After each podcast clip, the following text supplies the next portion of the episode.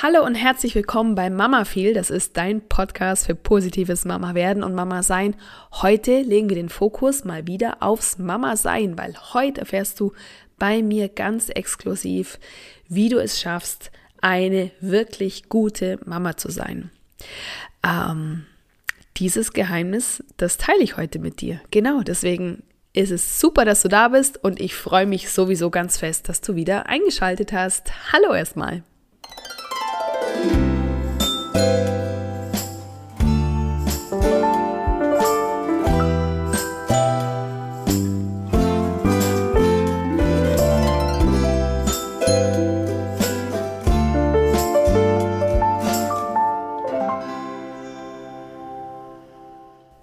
Ja, und bevor ich dir jetzt mein phänomenales Geheimnis verrate, sage ich noch ganz kurz was zu mir. Ich heiße Stefanie Waller.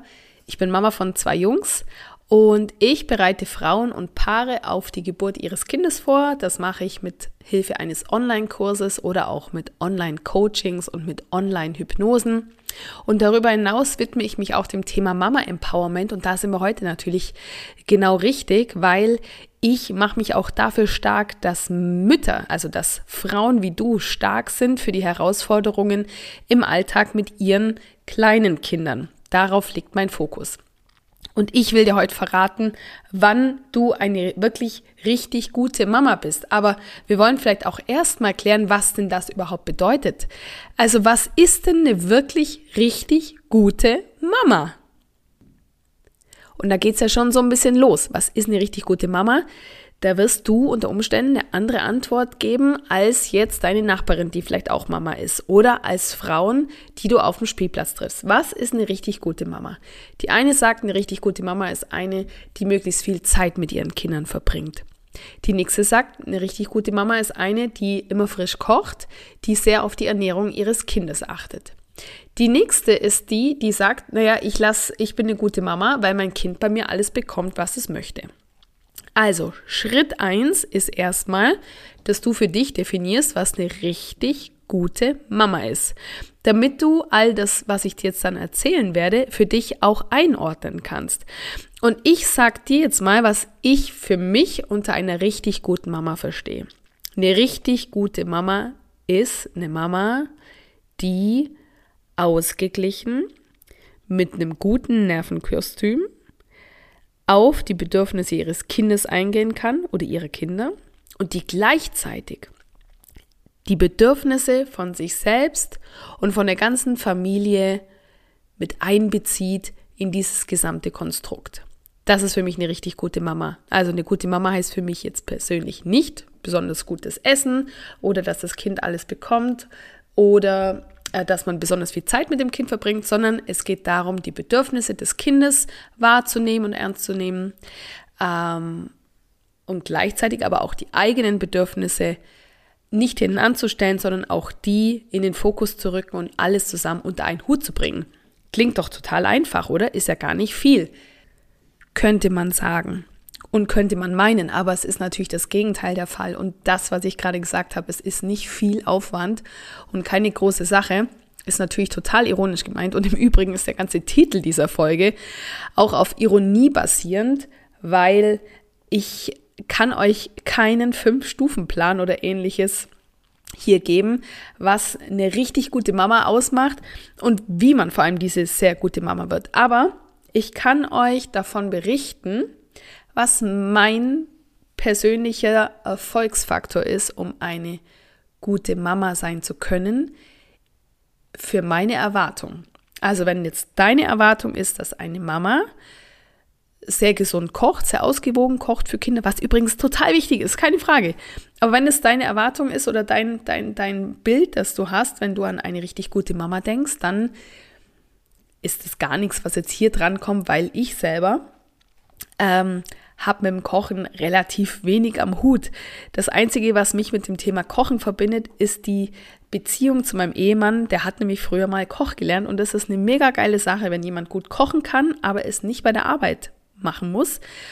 Ähm, sondern nach der Arbeit dann, weil er was anderes macht, richtig viel Bock aufs Kochen hat. Aber das ist nur ein Detail am Rande. Also, ähm, hier kommt kein äh, Thermomix-Rezept, hier kommt kein Fünf-Stufen-Plan für äh, das, wie man eine richtig gute Mama wird. Nein, ich erzähle dir von einer Sache, die ich für mich festgestellt habe.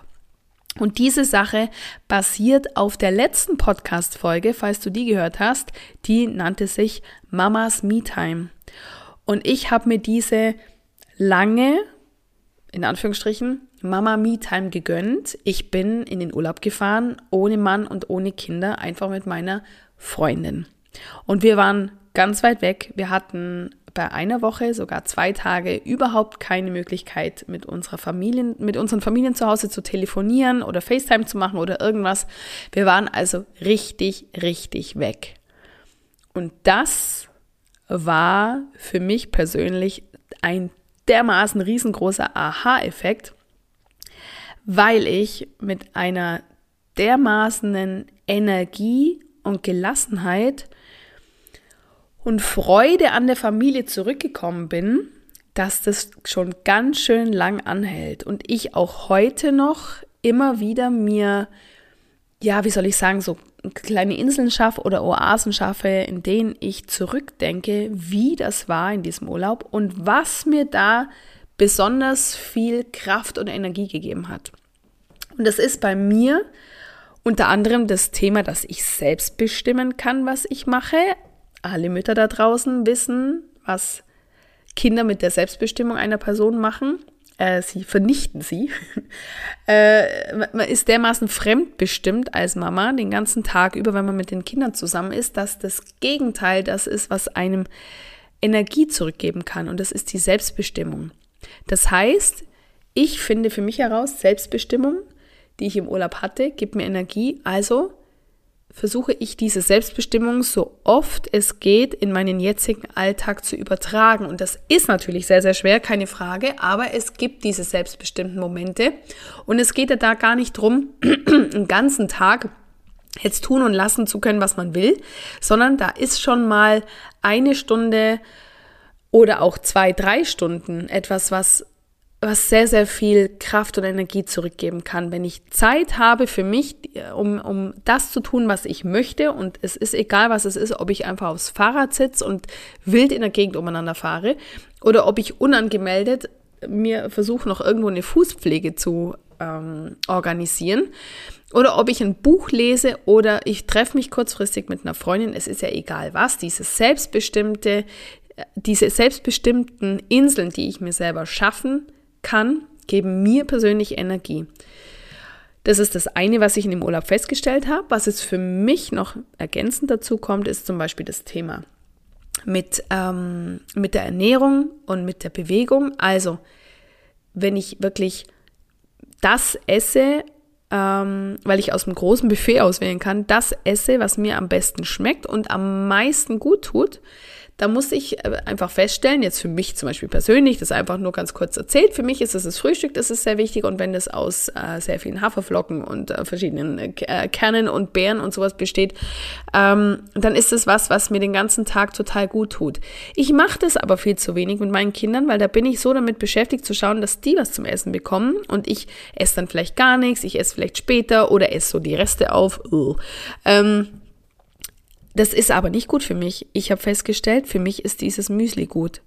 Und es ist gar kein großer Aufwand, das vorzubereiten oder zu machen in der Früh. Es geht gar nicht um Vorbereitung am Abend oder so. Das wäre mir schon viel zu kompliziert. Ich mache das am Morgen und jetzt, es geht bei mir hauptsächlich darum, dass ich all die Sachen daheim habe. Die habe ich mir nach Hause bestellt. Das ist jetzt da in, in großen Mengen. Zack. Und seitdem läuft dieses Frühstück und mir geht's wieder besser.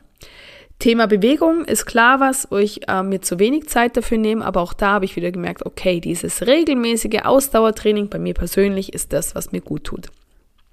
Lange Rede, kurzer Sinn. Ich will die Folge auch gar nicht so lang machen. Es geht darum, dass du dir, um eine gute Mama sein zu können, dass du dir Zeit für dich nimmst und diese Zeit für dich, diese Mama-Auszeit, diese Mama-Me-Time, die wird dir niemand schenken, wenn du sie nicht selber einforderst. Die musst du dir einfordern. Und auch wenn das jetzt weh tut, was ich dir jetzt sage, du bist ersetzbar phasenweise, stundenweise, zeitweise bei deinen Kindern. Nicht nur du allein kannst für das Wohl deiner Kinder sorgen, das können auch andere Personen.